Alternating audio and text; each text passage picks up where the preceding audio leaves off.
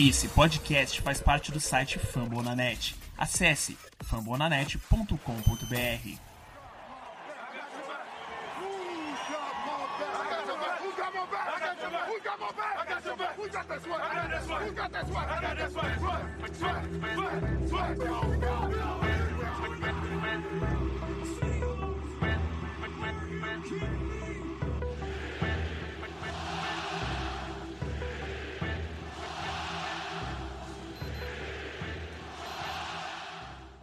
Fala galera do 12 Man Brasil! Estamos de volta para alegria geral dessa nação. E vamos essa semana falar um pouco do que aconteceu nessa off-season aí, uns contratos, jogador aí que recebeu franchise tag, mas não quer assinar. E o que pode acontecer nesse draft dessa semana. E aqui comigo ele que agora está recuperado, novinho em folha, parece carro saindo da concessionária Jeff Martins.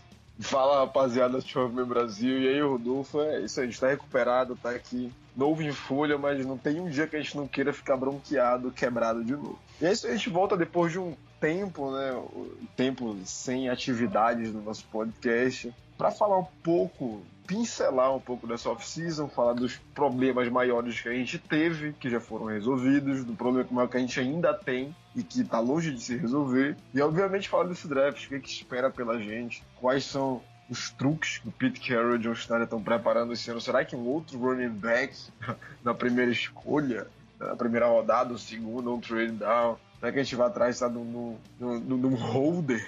Na última temporada foi um Panther. Então tudo, tudo se espera. Tudo se espera dessa dupla e vamos tentar acertar alguma coisa e conjecturar sobre o que pode rolar nesse draft aí de quinta-feira. As peripécias de John Schneider e Pete Carroll só não são melhores do que o do Circo de Soleil. Porque eu vou te falar, quando eles decidem aprontar, o negócio é quase uma obra de arte. Não, aí não, não, tem, não tem quem segure, não. É, é, é running back na primeira rodada, é trade down sem sentido algum. É linebacker é, só não, porque o irmão é, dele joga lá. É, linebacker aí que, porra. É, tá, não, não, quando eles querem foder, eles fodem. Não dá nem pra comentar muito. porque parece meio preconceituoso. Pois é, pois é. é o menino vai se adaptar, nós temos fé. Exatamente. Bom, então a gente vai, Jeff, agora para aquelas nossas perguntas, né?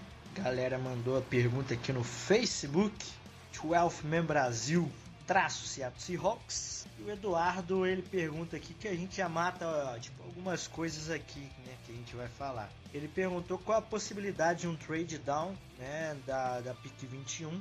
É, se a gente pode esperar em um wide receiver é, da metade para o final do draft com esse Acho que ele pergunta isso devido ao caso do Doug Baldwin que operou aí a hérnia de disco, né? Sim, isso é uma coisa importante. Bom, é, é, como é o nome do nosso participante? Edu, Eduardo Marques. Eduardo Marques, Duda, Duda Marques, Eduardo, a chance de um trade down ela, ela é de 179%. É, é, é, óbvio que isso vai acontecer. É, no ano que a gente tem quatro escolhas escassas, vagabundas e ordinárias, é óbvio que vai ter que rolar uma trade down nessa primeira escolha. A gente tem um histórico disso. É, tá nos últimos. Acho que desde, desde o draft do Russell, a história do Pete Carroll e do John Schneider em, em Seattle no que se diz respeito ao draft é trade down com a primeira escolha. É, a gente fez isso em 2018, no ano passado, que a gente foi lá, pegou o Rocha Penny, desceu da, da, da escolha 18 para uma mais baixa. Em 2017 a gente também moveu a, uma escolha lá que foi um monte de, de movimentos seguidos, que a gente ficou assim, pasmo, o que tá acontecendo com os caras. Eles foram lá, pegaram o Malik McDowell. Em 2016 aconteceu a mesma coisa. É, em 2015 aconteceu a mesma coisa, que foi no, no, não, não foi uma trade down, foi no pacote com o Jimmy Graham. E nos outros anos, a Percy Harvey, nunca a nossa primeira escolha serviu para a primeira escolha lá original. Então é óbvio que nesse ano, com pouquíssimas escolhas, muitos buracos para resolver, vai ter um trade down aí. Se não tiver, essa vai ser a grande surpresa do draft.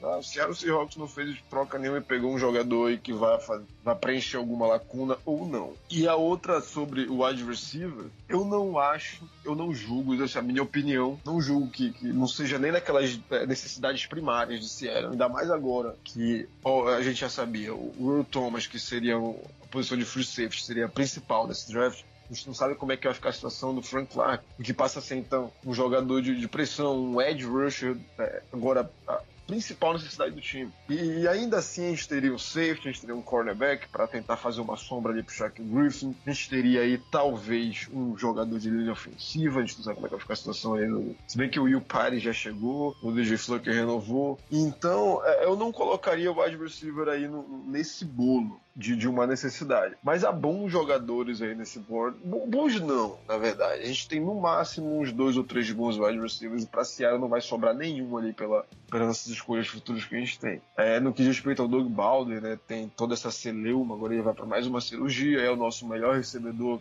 tem a melhor sintonia com o Russell Wilson, vai ser uma perda muito grande se tiver que perder tempo nesse ano.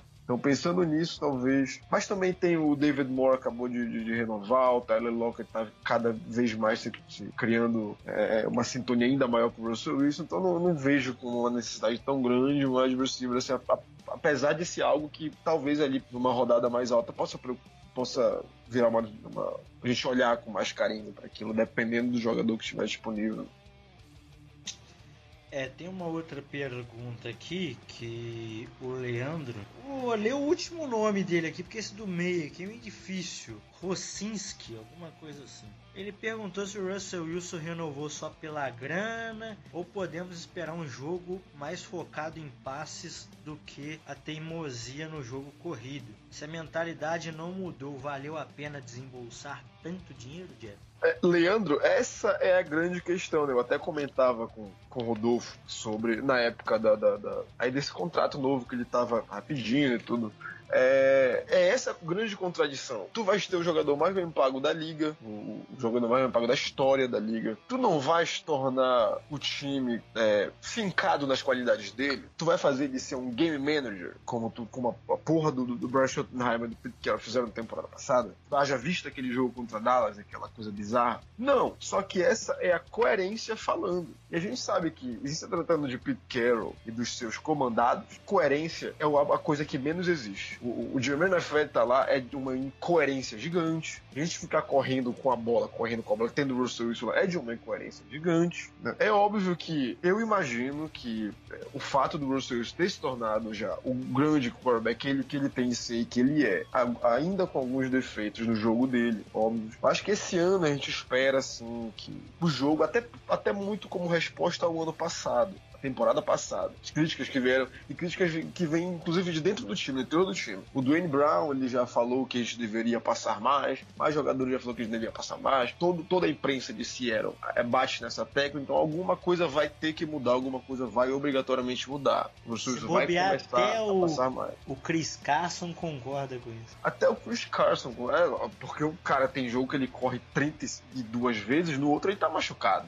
O ideal, às vezes, no running back é eu não quero correr tanto, quero de qualidade, tornar a minha jogada um pouco, um pouco imprevisível. Então é isso. É, é, ah, tu, tu, comentou na pergunta, é, oh, é, é por dinheiro, o cara é óbvio que ele, ele fica em Seattle pela essa grana preta, ele ama a cidade, como ele falou, ele, ele e a Seara têm raízes fincadas já na cidade, eles são importantes para a comunidade, o Russell Wilson a cada ano ele se envolve mais com a questão lá do Seattle Supersonics, tá? depois de trazer uma, uma franquia da NBA para a cidade, então é um cara que dificilmente ele vai sair da cidade, só que pode conciliar uma coisa com a outra, ele nem abre mão da grana que ele, que ele merece, que ele queria que ele merecia. E é isso aí, eu acho que, que a, o futuro prevê alguma coisa diferente um jogo mais é, heterogêneo, prever um, um, playbook mais inteligente, mas vamos ver, porque olha, eu não dou certeza de nada. Conhecendo o Pete Carroll, conhecendo a cabeça dura dele todos esse ano de Seattle, sob a batuta do Pete Carroll, eu não afirmo que vai mudar alguma coisa. A gente tem a esperança que vai mudar. A opinião pública pede uma mudança. É, o contrato do Russell Wilson pede uma mudança. O status dele na liga agora pede uma mudança. Ele tá, ele tá em, em foco. Ele tá no, no holofote. Então vai ser meio constrangedor num jogo onde tu tens o, quarterback mais caro da liga, tu correr mais do que passar. Isso vai ser até vergonhoso perante todos os analistas, todos os olhos que estão vendo a NFL. Então eu não, eu não creio que eles vão passar por isso. E eh, dá para esperar assim, uma mudança, mas não dá para confirmar nenhuma mudança. Pra gente encerrar aqui então as nossas perguntas, o Vitor Rossin ele pergunta aqui pra gente, Jeff, se depois de tantos anos sofrendo, é, essa pode ser a primeira temporada que a gente vai iniciar com uma confiança e alguma certa confiança na linha ofensiva. Com, com certeza absoluta. Com certeza absoluta.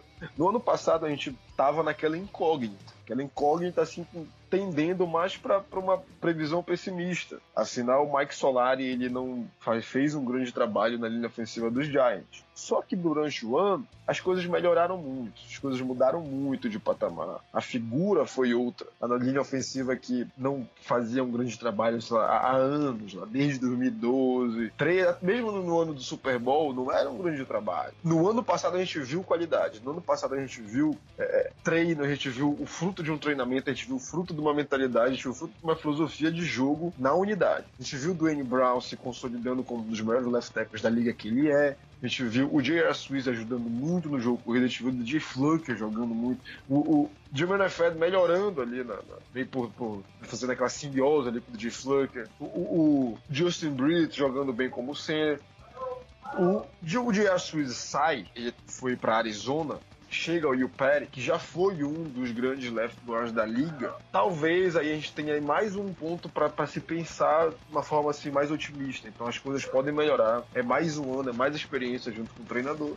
Acho que sim, esse ano é o ano que dá pra gente chegar e afirmar. A gente vai é, ter a confiança de que nas primeiras semanas, por exemplo, nós vamos ter bons jogos da nossa linha ofensiva. Eu acho que sim, eu tenho certeza disso. Claro, tem, é, é necessário a ajuda do playbook. Nenhuma linha ofensiva sobrevive com um playbook burro. Então, é uma coisa leva a outra. Eu acho que as mudanças todas tendem a melhorar todas as unidades do ataque. Acho que na parte ofensiva, Seattle esse ano ele começa a temporada assim um pouco mais hypado. Talvez ali 2015, com a chegada do Jimmy Graham, a janela do Super Bowl escancarada, Russell Wilson, baixamente Jimmy Graham, aquela coisa, mas acabou não dando certo. Esse ano talvez seja o ano de hype ofensivo que a gente tem, a nossa linha ofensiva está incluída nesse pacote porque ela tem uma tendência a evoluir ainda mais do que evoluiu no ano passado. É, eu concordo plenamente. Esse ano a gente tem uns bons nomes né? Ano passado é, era uma incógnita, como o Jeff disse, principalmente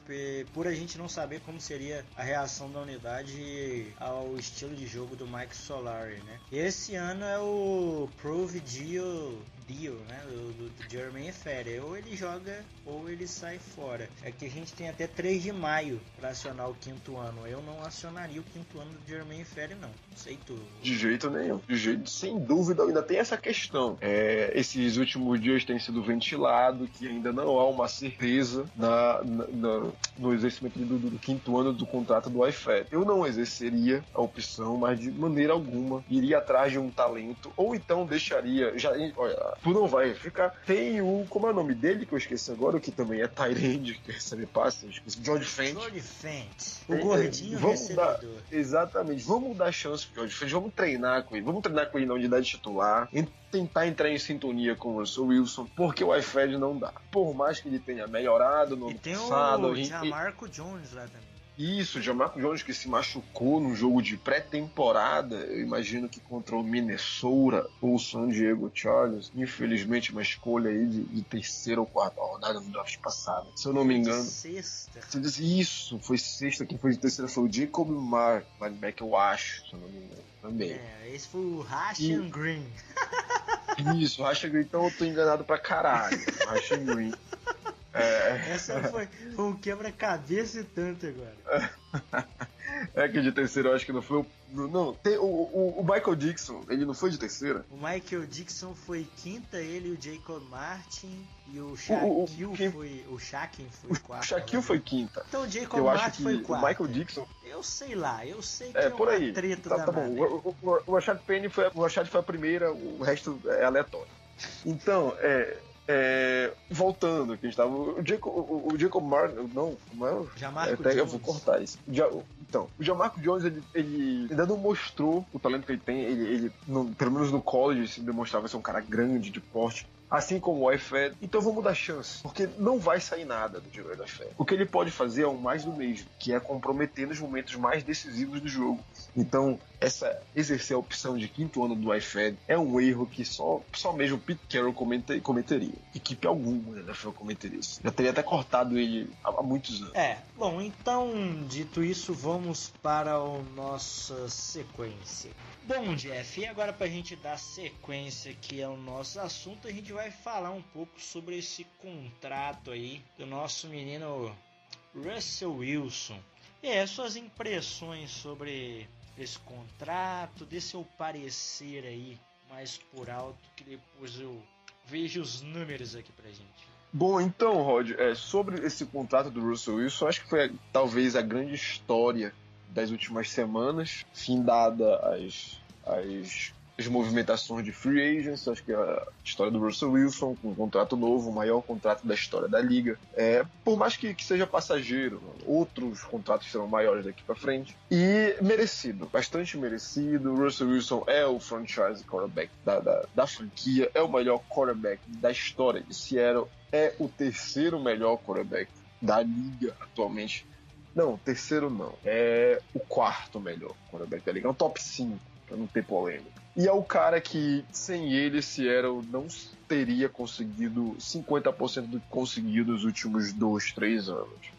Assim, retirando o tempo onde ele jogava mais limitado, onde o time era da defesa, ele evoluiu demais ano após ano. 2015, 16, 17, 18, ele vem crescendo ano após ano. Falta só uma coisa pro Russell Wilson simplesmente de lanchar numa temporada, é o Pete Carroll soltar mais a corrente. Quando isso acontecer, eu acho que ele vai mostrar todo o potencial dele, potencial digno do cara mais bem pago da liga na posição. Então aí são, são números estratosféricos, é, é um contrato de, de duração de, de de quatro anos, são 140 milhões, são, eu acho que são 65 milhões garantidos. Me corrija se eu estou errado. 107 milhões garantidos. São, não, 65 ao bônus de assinatura. Isso. 107, 107 garantido, uma média de 35 milhões por ano. É uma, é, o, o, garoto tá, já, já fez a vida dele das, das próximas Deixa três, eu, quatro gerações. Eu contar uma história engraçada sobre o Russell Wilson agora, porque ele deu aquele limite, né, lá do dia 15. É, ele deu um prazo até eu o dia juro 15. pra vocês, eu juro pra vocês, eu fiquei acordado até 3h50 e pouco da manhã. Aí eu falei, é, não vai acontecer mais nada, 10 minutos, né, pelo horário lá de Seattle. Aí eu falei, beleza, eu vou dormir. Deu 10 minutos, eu, de, eu deitei na cama umas 3h50 e pouco, aí eu desliguei o celular, era 3h59 eu desliguei o celular, Jeff. 4 da manhã ele posta o vídeo dizendo que tinha fechado o contrato. Eu fiquei muito puto no outro dia. Fez uma vigília. Fez, é, o negócio. E aí ele ainda fala, né, com aquela mulher dele do lado. Seattle, we got a deal. Pô, isso é pra lá, cara. Eu fiquei, eu fiquei bolado que eu fiquei acordado por um minuto no, no peguei. Eu, eu não tá, eu, eu tava acometido na cama de hospital, mas eu soube no outro dia que pelo Twitter é, tava aquela coisa, né? Pô, até hoje o prazo e todo mundo falando, todos os analistas falando, e aí, o que, que vai acontecer? A maior, a maior bomba tava ali se formando, a maior bomba do. O André do Legion of, do Lobby Brasil tava apertando F5 o dia inteiro, diz ele no Twitter. então, esse suspense, esse suspense. Ele, ele botou, olha, até dia 15, se não renovarem, acabou. E acabou renovando. Não tinha como não renovar. Né? Acho que se não, se, se não renova, meu amigo, é, explode. Explode o centro do Linfield, derruba tudo, invade casa de gente lá. Porque ia ser uma responsabilidade do nível do, do John Gruden, mandando o Khalil Mack e Mary Cooper embora do, do Oakland Raiders, lá de Oakland. Então é isso. É, é um grande contrato. É, a gente vai ter aí um, um dos melhores quarterbacks da liga por mais anos. E, evolução, um cara, ele merece muito. Um cara, ele nunca perdeu um jogo, um jogo em Seattle. Nunca. Ele nunca perdeu desde 2012. Então, um cara que sempre tá aí. É, não, não existe é, nada que, que alguém possa falar contra o fato dele ser o quarterback mais bem pago da liga. E, de, de, de novo, Ele não é o melhor, mas a gente sabe que o, os contratos vão aumentando, vão aumentando, talvez daqui a 3, 4 anos, isso até valor abaixo, sabe? Que a teto vai aumentando, aumentando, mais dinheiro, mais dinheiro rolando. Então esses 35 aí dessa média, claro, vão dar uma prejudicada, já prejudicaram a engenharia financeira que tem que se fazer ali dos contratos, mas é isso, fazer o quê? O quarterback é o jogador mais importante, tá falando de Russell Wilson. É, o contrato do Russell Wilson basicamente, eu, eu denominei, eu dei um nome para esse contrato aqui. Eu chamei de contrato ilusório, porque a gente fala que é 35 milhões de média anual, só que foi uma extensão. A partir do ano que vem que vai ser média de 35. Por enquanto a média é de 31. É, não é uma coisa tão alta. O que Josh Schneider fez foi, foi bem interessante. É, é algo que, se, que realmente é de se esperar. É, o cap hit do, do Russell Wilson nos próximos três anos ele vai ser bem abaixo de, dessa média aí. É, esse ano vai ser de 26, 27 milhões. Ano que vem vai ser de 31 e 32 em 2021. Então não é uma coisa assim tão radical. O problema é que o contrato no último ano pode chegar até 39 milhões.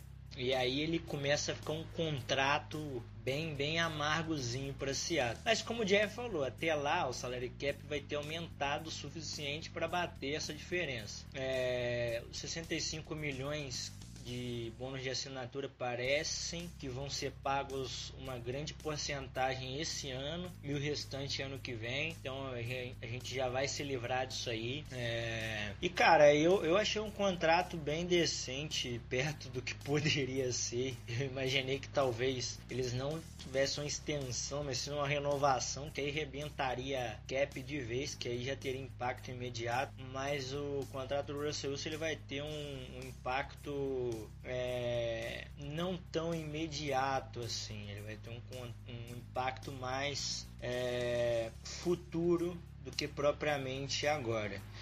Tem bastante coisa interessante que dá pra gente falar aqui que eu tava dando uma pesquisada. É, esse modo que eles dividiram o contrato do Russell Wilson é, é, parece é um modo de escalonamento, né? Ele vai escalando com o tempo. É, e isso vai ajudar por causa do salary cap. Parece que o Russell Wilson comprou ideia. 107 milhões de garantido foi até menos do que eu imaginava. Eu imaginava 110 para mais. E isso pode significar que eles estão já manejando o cap para renovar com com Bob Wagner no sentido contrário, que é como dando mais dinheiro agora e menos dinheiro depois, ou diluindo isso de uma forma igual, e a gente não sabe, muita gente vai falar depois do Frank Clark. Eles ainda têm o Jaron Reed para renovar, então é, eles vão ter que fazer bastante coisa aí. Eu acho que eles já deveriam estar tá mexendo agora com o contrato do Ken Chancellor que ainda existe e poupando 11 milhões do nosso bolso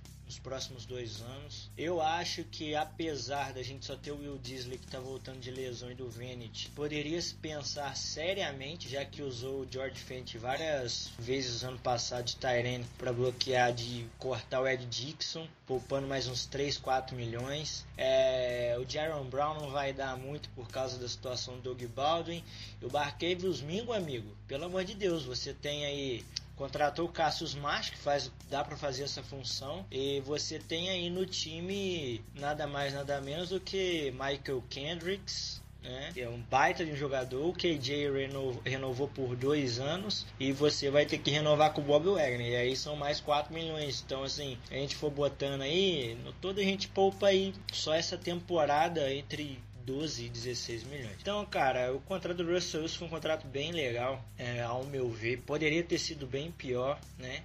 Poderia ter sido aquela facada nas nádegas, mas não foi tanto assim não. É como o Jeff falou, é ao longo prazo ele pode causar algum problema sim, mas a longo prazo você pensa mais à frente, porque é, uma coisa que eu pontuei outro dia que se o Russell Wilson sai, a gente ia ver um Seattle da década de 90, que era sofrível, não ganhava nada, time ficava ali no top 10 do draft quase sempre. E aí dos anos 2000, quando o Paul comprou, que, que mudou bastante de panorama. Mas o Russell Wilson tem carregado esse time nas costas, então esse contrato é mais do que merecido para ele. E eu acho, dentro dos números, ainda a gente está esperando, né, Jeff, a confirmação direitinho. Esses números são bem preliminares. É galera que mexe lá nos Estados Unidos com cap, então eles estão palpitando que sejam assim.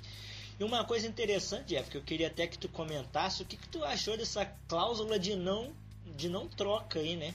Bom, é, é, a maneira né, que, que tanto, tanto a franquia quanto o jogador asseguram que ambos querem o outro para sempre, ou enquanto durar a carreira do Russell Wilson. E quem sabe até mais, né? Continuar pela cidade. É, tem, tem que ser feito, tem, é, por conta dessa questão New York Giants é isso. Que alguém teve um. que foi? Tu lembra quem foi o insider que levantou isso? Cara, Giants, alguns nomes levantaram, não tem muito específico, mas uma galera pois é. levantar isso por causa da esposa dele. Né? Isso, Nova York, e o fato de, do New York tá, tá necessitando de um, de um cornerback e tudo, e, e a questão da renovação batendo na porta, Seattle com problemas que diz respeito a a parte financeira da formação do elenco. Aí alguém levantou e o Twitter só falou disso um dia todo. Então acho que é, o medo de ambos dessa cláusula é interessante, né? Porque o judiciário nunca mais sai.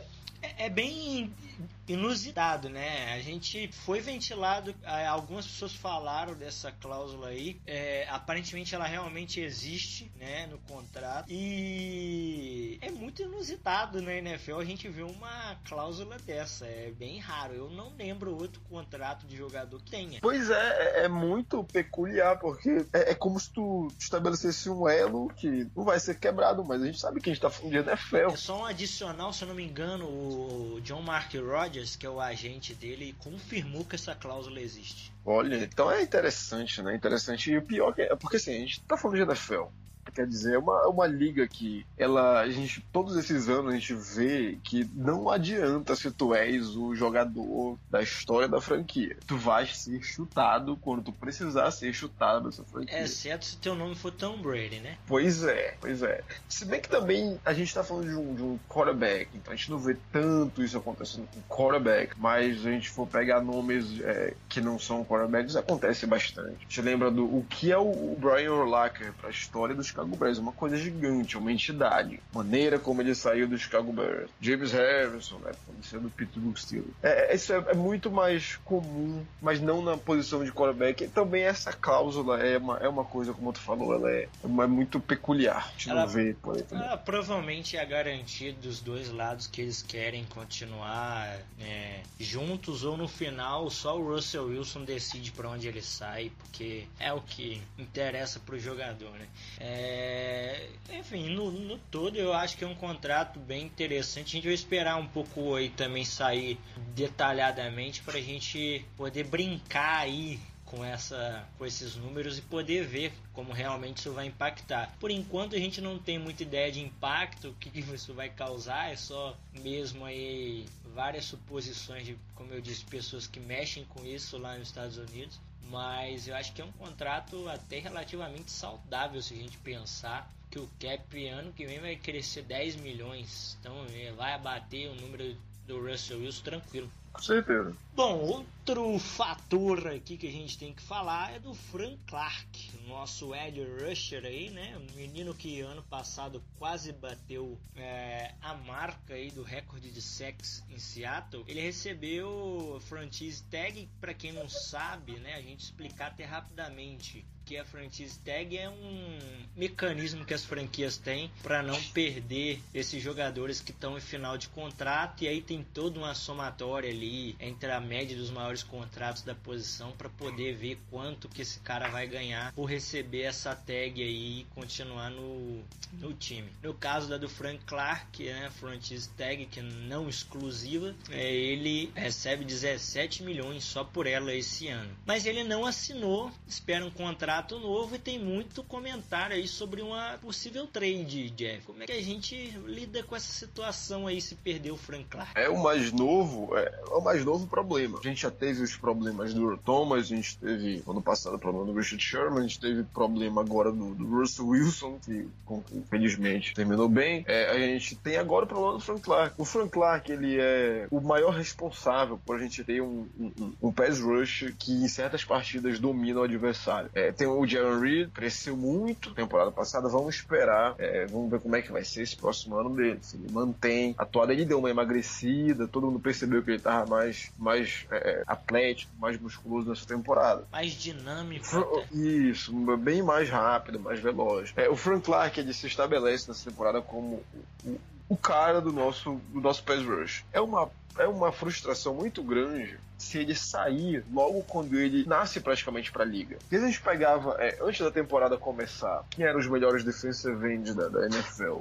E 4-3 claro. É, Kalash Campbell, é, Cameron Jordan, é. Watt, Khalil Mack. O Frank Clark, na temporada agora 2019, ele já entra nessa. Ele entra nessa, nesse, nesse pote. Né? O DeMarcus Lawrence. É, são, são muitos. O Chandler Jones na Arizona. Então são, são nomes que são muito importantes na posição. E a gente está prestes a perder o nosso. E de uma unidade que, repito, ela nem sempre se mostra tão dominante. Tem jogos onde é excelentes, como por exemplo contra Minnesota, em Seattle, contra o Oakland Raiders Raiders lá na Inglaterra. É, aparecem muito bem, mas em outros nem tanto. Nem tanto contra essas boas linhas ofensivas a gente não tá aparecendo tanto. Então perder o maior nome vai ser uma perda para Seattle nessa temporada inacreditável. A gente perdeu o Frank Clark e tudo indica que vai, porque ele não, como tu falou, ele não pretende assinar a franchise tag de 17 milhões e ele quer um contrato novo, ele quer um contrato grande, ele quer um contrato digno do cara top 5 da posição. É, é discutível se ele tá ali ou não, mas ele quer um contrato alto. E agora o DeMarcus Lawrence acabou de assinar um contrato estratosférico com Dallas. Isso prejudica um pouco a situação. O Le'Veon Bell não assinou, bateu o pé com o Pittsburgh, tem um contrato gigantesco. Então isso, agora com, com o novo time dele, isso ajuda um pouco também na força de vontade do cara não assinar a franchise tag. Então é, é uma situação que pra franquia ela fica de mãos atadas, não tem o que fazer. É, eu, eu, eu não sei o que, que vai dar. Agora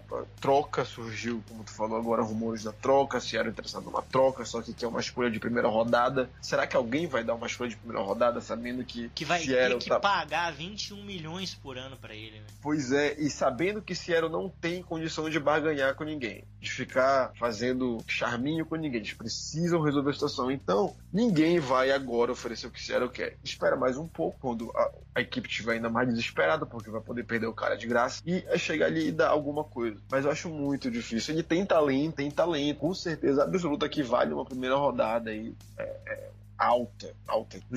Então é, é uma coisa assim que é complicada é, é muito complicada essa situação. A gente está prestes a perder uma das figuras que surgem na nossa defesa pós grande defesa dos últimos anos. E é meio frustrante, é meio frustrante, porque é, ele bateu, ele tem, na carreira dele, ele tem número de sacks incríveis. E para um cara que começou a ser titular praticamente na temporada passada. Então, é, a temporada onde ele é, é tem o recorde de sacks dele numa temporada, tudo indica que essa temporada seria o auge. Um, um número Finalmente... interessante nas últimas três temporadas ele tem 32 sacks. Se eu não me engano, isso é mais do que o Kalil Mack. Sim, são 32 sacks. São 13 na temporada passada, 9 na temporada retrasada e 10 em 2016. Segundo ano de, contra... segundo ano de, de, de profissional dele. Então é uma, é uma coisa assim, tudo indicaria que ele viria essa temporada o quê? Pra tentar quebrar o recorde da franquia de secas individuais. E a gente tá prestes a perder esse cara. Para onde ele for, é certeza ele vai fazer barulho. Vamos ver como é que vai ser, como é que Schneider vai se portar. É um cara essencial para qualquer pretensão na temporada. É ali uma dupla. A gente pensa, lembra que a gente pensava numa dupla pro Frank Clark? Agora a gente vai precisar de um outro jogador pro lugar do Frank Clark. Então Agora vai... a gente vai precisar de uma dupla de Ed Rush. de uma dupla. Então é muito complicado. Isso muda todos os boards do draft. Isso muda toda uma um pensamento, um planejamento para a temporada. É, é, Quem é será que, que vai pagar isso, né? Exatamente. Então é uma novela para se observar com muito cuidado. É, eu vejo pouquíssimas possibilidades. Eu tentei imaginar olhando o draft que talvez se o Colts não tiver ninguém na 26, no dia do draft, é, que eles queiram e que seja de pass rush, eles estejam muito interessados em pass rush, Seattle pode barganhar aí aquela 26 escolha do Colts ali, que tem cap sobrando, né? Tem 100 milhões de cap, se eu não me engano, alguma coisa assim, número bem alto, tem até que conferir depois. E eles têm ainda duas escolhas na segunda rodada. Seattle pode dar uma negociada aí, é, bem, bem, um aquele famoso blockbuster trade, né? Imagina, Dá até pra gente imaginar que eles deem a 26 e a gente faça alguma troca de trade down aí com a 21 também, pegando as duas escolhas de segunda rodada deles para dar uma compensada, alguma coisa assim. E mas isso aí demanda um tempo, né? Então a gente tem que averiguar se eles vão querer mesmo isso aí. Com certeza. É, pode acontecer muitas coisas ainda até quinta-feira. Quinta-feira é um dia propício para acontecer é o dia que vai acontecer ou não, né? E a gente vai ver se a gente vai arcar. Pelo que John Schneider disse no, no jantar beneficente da fundação da esposa dele, é, o contrato do Russell Wilson foi feito pensando na renovação do Frank Clark e que eles querem a renovação do Bob Wagner e do Jaron Reed. Como vai caber isso todo mundo cap? Eu não faço ideia. Mas, se ele tá falando, é o que eu disse, né, Jeff? É, quem quer brincar aí no over the cap, vai lá na calculadora deles lá, no Seattle Seahawks, corta lá com um poste de é, designação de pós-junho, que tem lá é, Ed Dixon, é, Jaron Brown. É, quem quiser, vai lá no Over the Cap, dá uma brincada na calculadora lá e corta lá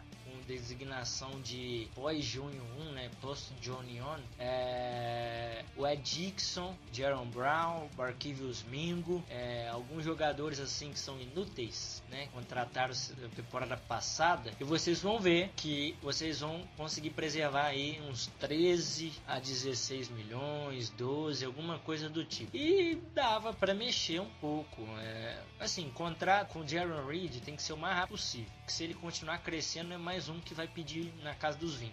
Hoje eu vejo Jaron Reed aceitando facilmente na casa dos 14. É, o Bob Wagner incontestavelmente vai receber mais do que 16 milhões. A não ser que ele não queira aumento, que eu duvido, mas ele vai querer ser o, linebacker mais bem pago. Se eu não me engano, agora é o Lucky Kuechly com 15, alguma coisa assim. Não, não é, tenho certeza. certeza. É, então, pô, dá pra manter? Dá, mas futuramente você vai ter que acertar tudo no draft. E a gente sabe que ultimamente não está acontecendo. É, esse ano vão ter que acertar nas escolhas que tem. São quatro só até, até agora. É, bom, bastante coisa tá, vai acontecer até quinta-feira e aí a gente vai poder dar um parecer melhor. Mas o contrato do, do, do Frank Clark é mais ou menos igual o DeMarco Lawrence aí que quer vir foi de 21 milhões mais ou menos, mais de 100 milhões lá, não sei o que. Eu não cheguei a ver direitinho o contrato dele não, mas foi um contrato bem estratosférico que na hora que eu vi só o valor de média anual e bônus de assinatura, eu falei, amigo,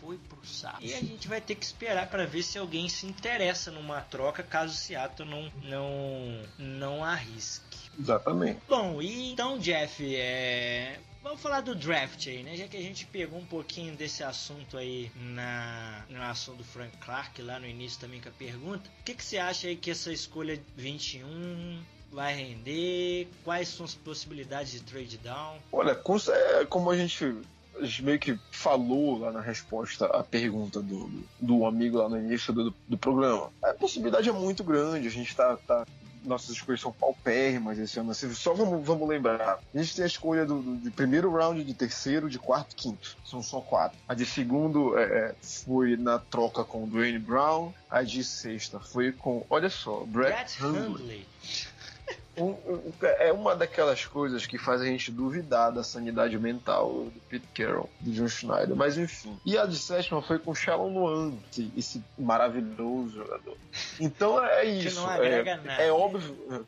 agrega porra nenhuma. E sendo que a gente tinha o Alex Magu, um time que é, tinha sido uma escolha de draft é, dois anos atrás. Então são coisas que a gente não, não vê sentido algum. Então é, a gente vai ter que ter essa troca, trade down, a gente precisa acumular escolha, a gente tem buracos a preencher, a gente tem necessidades a cumprir. Quais né? times ali você vê como possibilidade de trade down? Chegou a dar uma olhada nisso? Eu, pelo que a gente observa, né, Rodolfo, como tá, comentou comigo, tem, o Green Bay Packers, tem o New York Jets, o, o, o Indianapolis Colts, o próprio Patriots, times que. Se bem que o Patriots tem muita escolha nesse draft, então é, eles poderiam envolver umas escolhas mais piques dentro desse draft, numa possível troca. Até porque Seattle é a certeza que vai fazer uma trade down. Então, tem times que vão se interessar por essa escolha 21. Quais os times são, são muitos? São Seattle tá naquela posição que a gente costuma falar assim: tem o cara que ele tem um terreno e tem duas, dois tipos de mentalidade. Ou ele quer vender ou ele não quer vender. Se ele não quer vender, sai caro. Se ele quer vender, sai mais barato. Então, é, Seattle tá nessa posição de quero vender, então vai sair mais barato. Exatamente. E se a gente for olhar, é porque assim eu fico pensando na questão da primeira escolha. Tem jogador que vai sobrar ali, que vai sobrar ali, e que cumpriria uma necessidade que a gente tem no, no nosso rosto. Quem, eu tenho quase certeza que o Aderley, Nazir Aderley, ele, é, ele vai pipocar até ali. E ele é um ótimo free safety. E ele vai estar tá ali. A gente poderia escolher. Só que a questão é que a gente precisa de escolha. Então agora que bate na porta, o erro dessas trocas com Brett Hundley, Sharon Lawrence, poderia ter escolha ali até para subir no, no, board, numa, numa, fazendo uma trade para cima. Então é, é, muito complicado. Só que acho que o caminho correto é fazer essa trade down. E, e, até seguir a lógica do, como eu falei mais cedo, a lógica do Pete Carroll e do John Schneider. Eles vão transformar essa primeira escolha em umas duas ali de, de segunda rodada ali, no, entre 35 e 50 picks. Então é, é, eu imagino que isso vai acontecer, mas a questão de jogador, teria jogador ali na, na, posição 21, até porque é um draft que defensivamente ele tá maravilhoso e a gente precisa de jogadores defensivos nesse ano. Mas é, a trade down ela é, é quase 99% de certeza. E tem times que estão de olho nisso aí já. É, eu particularmente vejo é, realmente essa. Tem muito jogador bom. Eu acho que o final do, do da primeira rodada é, vai ser mais de defensive backs, porque a gente vai ver um top 20 recheado de linha defensiva. É muito jogador bom nessa, nessa área. É, cara, é, tem casos do draft, né? Montei Switch, o Jeffrey Simons, alguns caras aí que são bons jogadores, mas sofreram fora de campo, com lesão. Dizem até que o, o nosso querido Montessuit aí ele tem problema cardíaco que pode impedir ele de jogar. Mas assim, na questão do safety, se fosse mesmo para pegar um safety, eu nem me preocuparia muito com o Nazir Derley, não. Eu ficaria de boa em recuar e pegar o Juan Thornhill lá do Virginia Tech, o o Savage de. de. que eu esqueci a faculdade dele, mas enfim. É, tem bastante cara maneiro que eu acho que é no mesmo nível aí, é bem pareado. É, a questão é, né? Ali na 21 pode acabar sobrando, se o draft ficar muito esquisito, um Clelin Ferrell da vida, um Christian Wilkins de Clemson. Esses aqui tu conhece, né, Jeff? São uhum. classe A do negócio. Então, se acontecer desses caras sobrarem, e aí, a gente desce ou não desce, entendeu? É, é bem complicado. Eu acho que esse ano vai ser um jogo mental muito grande e a gente tem bastante necessidade, como o Jeff falou. Eu só espero que no fim do dia eles não acabem escolhendo um miserável de um wide receiver na primeira rodada, um running back, né? Porque para é. ser isso, pô, é pouco custa. Aí, porra, é, no draft passado a gente tá naquela euforia, euforia, Will Hernandes, Will Hernandes. E quando quando a Rashad Penny. Então eu não, eu não duvido de nada. Como eu falo, não duvido de nada do Pete Carroll, do Schneider. Então a gente pode esperar alguma coisa. É, eu, tava, eu tava olhando, hoje eu tava olhando numa repaginada de novo. Então tem muito nome que pode parar ali. É, tem o, tu sabe aquele, o Edge da, da, e agora ainda mais com, com a questão do Frank Clark, o Brian Burns. O Brian Burns pode sobrar. Então tem muito jogador. Tem, tem como tu falou de Clemson. O grande problema do Brian Burns é que ele é o meu sonho de consumo, mas o cara fez um combine perfeito e eu acho muito difícil de chegar. É, Mas é draft, né? Draft a gente já viu de tudo. Exatamente. Então tem, tem muito nome que vai aparecer ali. E é uma turma, é uma turma assim de, de, de, de draft excelente, excelente. Tratando-se de linha defensiva e do, do front seven. Então é, eu,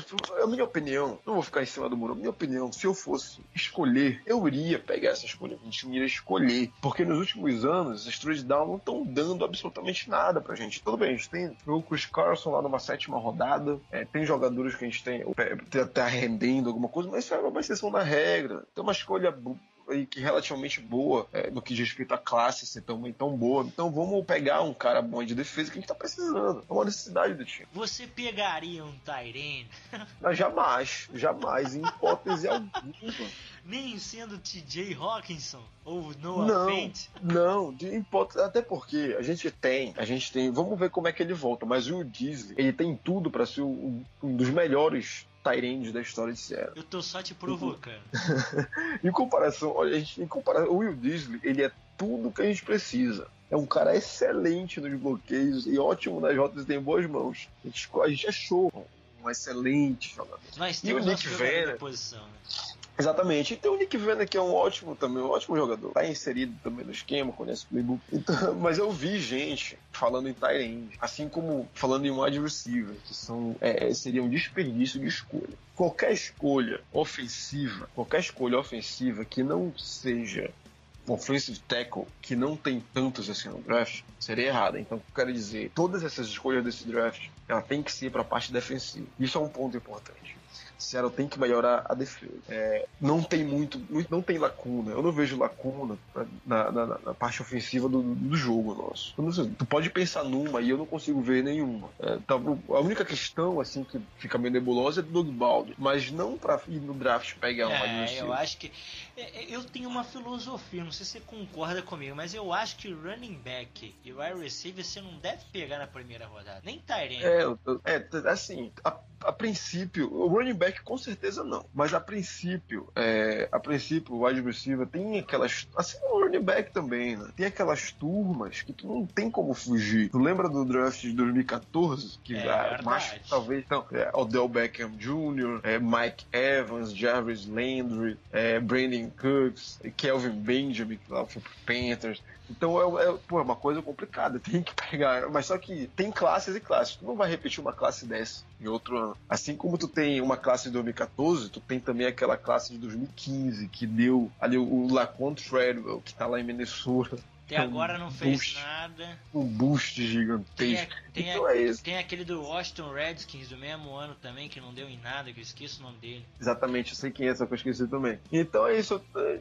é a classe de, de, de, de running back Tem e wide Kevin receiver. Benjamin também.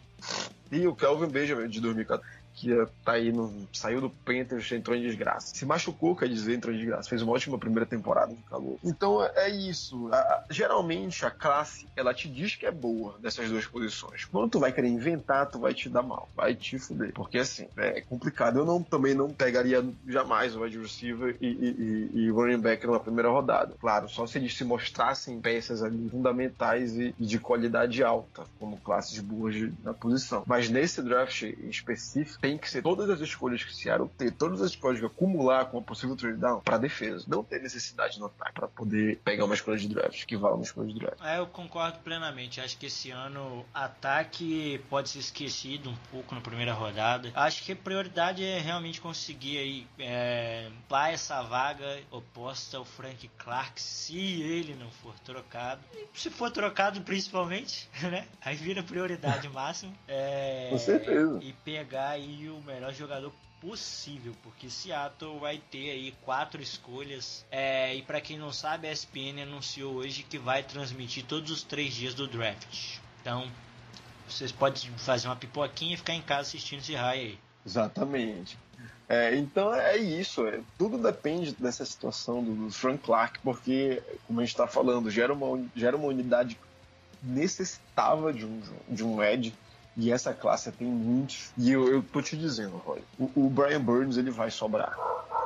Ele vai sobrar, ele vai estar por ali, até porque tem muito nome antes dele. Né? Tu tens certeza no que de defensive end? A gente tem Nick Bosa, a gente tem do Monte Sweet, meio que tá com aquele problema né, que, que descobriram aí no, Ele já soltou-lhe uma nota hoje que ele foi liberado pelos médicos da faculdade dele, pelos médicos do Combine, pelos médicos de não sei mais quem lá. Então eu acho que essa boato que o, que o Rappaport soltou aí vai acabar ficando em segundo É, então tu tens aí já a certeza do Nick Bosa e dele. Tens aí a certeza do, do Rashan Gary, Josh Claire Farrell. Isso, tem, tu tens o Josh Allen, que tem Kenny muita Williams. gente. E ó, Quinn Williams, for pegar assim, dos defensive tackles. Então é muita gente. É muita gente. E eu fico olhando, o, o Brian Burns, ele, ele seria o. Eu, adoro o Brian Burns. Se eu ele sou parasse fã no nosso- dele, eu beijo os pés deles, eu pago a passagem dele pra Seattle, qualquer coisa pra ele ir pra Seattle. E, e- e- o top, é um top. É um top 20 e é um top que pode sobrar pra 21. Pode sobrar. A gente pode torcer, né, Jeff, no dia do draft pra uma corridazinha idiota por quarterbacks nessa classe fraca que a gente sempre sabe que tem uns idiotas que gostam. É, com certeza. Do, do Haskins, do Kyler Murray, com certeza. Dizem que até o John Elway gosta do Drew Locke. Isso, tem muita gente comentando no Drew Locke. Eu já ouvi coisas até sobre o Patriot, possível Tem draft o do Drew Daniel Lock. Jones, do Duck, que também pode Então- entrar aí, então. Pois é, então vai ter essas escolhas aí fora do, do talento defensivo que esse draft tem. Então é isso, numa torcida lhe sobraria ali a questão da trade down. Trade down que vai ser decisivo. E a questão do Frank Clark, claro, no dia do draft, algo aconteça de inesperado. É, a gente vai ter que esperar um pouco pra ver e a minha torcida é que Brian Burns vista camisa de Seattle pra eu ficar feliz pro, por Johnny, que eu sei que Johnny também é fã dele, pro nosso querido Jeff aí, pra gente todo mundo ficar feliz, ter um defensivo end bom, ter uma dupla de defensivo end boa e ver o que vai dar aí. E aí no final do dia a gente acorda com o Josh Jacobs. Outro running back. É o sonho do Yeah. torcedor do Seattle. Brian Burns, o que, que é a realidade? Josh Jacobs. É uma desgraça. Tem que rir pra não não chorar. duvido, eu não duvido de nada, duvido de nada. Meu Deus, os caras, se bobear, eles querem. Tem, a- tem a expressão, é, a gente perdeu. Não, e olha, olha só, a gente perdeu o Mike Davis. Vai que na cabeça do Pete Carroll isso Eu, seja eu uma tava, eu tava necessidade. pensando isso aqui agora. Eu tava pensando isso aqui Pois agora. é, vai que ele acha vai pô. que ele fala lá no dia do draft, não, mas a gente perdeu o Mike Davis, vamos pegar um running back. Pega, pega aí, pega aí, não sobrou nenhum, não pega. É, não dá. Vai que ano passado foi aquela coisa, vai que não se repete. Eu não duvido de Eu nada nessa espero, vida. por Deus, que o, que o board de running back de Seattle esteja vazio, porque não faz sentido. Faz o menor sentido. Bom, Jeff, vamos encerrando por aqui então. Alguma mensagem para o nosso torcedor agora que você tá recuperado? É isso aí, rapaziada. A gente tá de volta agora para Agora que começa meio que a temporada, quinta-feira, então a gente vai estar semanalmente, como já era tradição, colocando os podcasts, vai fazer análise da primeira rodada no, no, no outro dia, ou quem sabe a gente vai até marcar aqui, ver como é que tá a disponibilidade de horário pra gente estar fazendo um podcast pós-draft, que é para aproveitar o, o- ou a alegria ou o ódio. Então não tem hora melhor para gravar do que com ódio no coração. Então talvez a gente grave um podcast aí na quinta-feira, depois do draft, para sair lançando já na sexta-feira. Então é isso aí, rapaziada. A gente tá voltando ainda em marcha lenta, depois de todo esse tempo parado. Eu me recuperando aí de problema de saúde provocada por mim mesmo. E é isso aí, galera. Vamos que vamos. Temporada 2019 começa. Que tudo dê certo nessa semana, que todas as coisas aconteçam que a gente quer, que, que peguem nossos talentos, que o Pete Carroll e o Schneider não façam raiva pra gente mais uma vez. E é isso aí, galera. A gente vai se comunicando no Twitter, participando bastante lá. E é isso aí, rapaziada. Go Hawk. Valeu, galera. Forte abraço. Estamos de volta. Então, essa semana aí, dependendo de se Seattle não sair da primeira rodada, a gente faz o podcast aí depois da escolha de Seattle e solta pra vocês. É isso aí, galera. Forte abraço. Até a próxima e Go Hawks.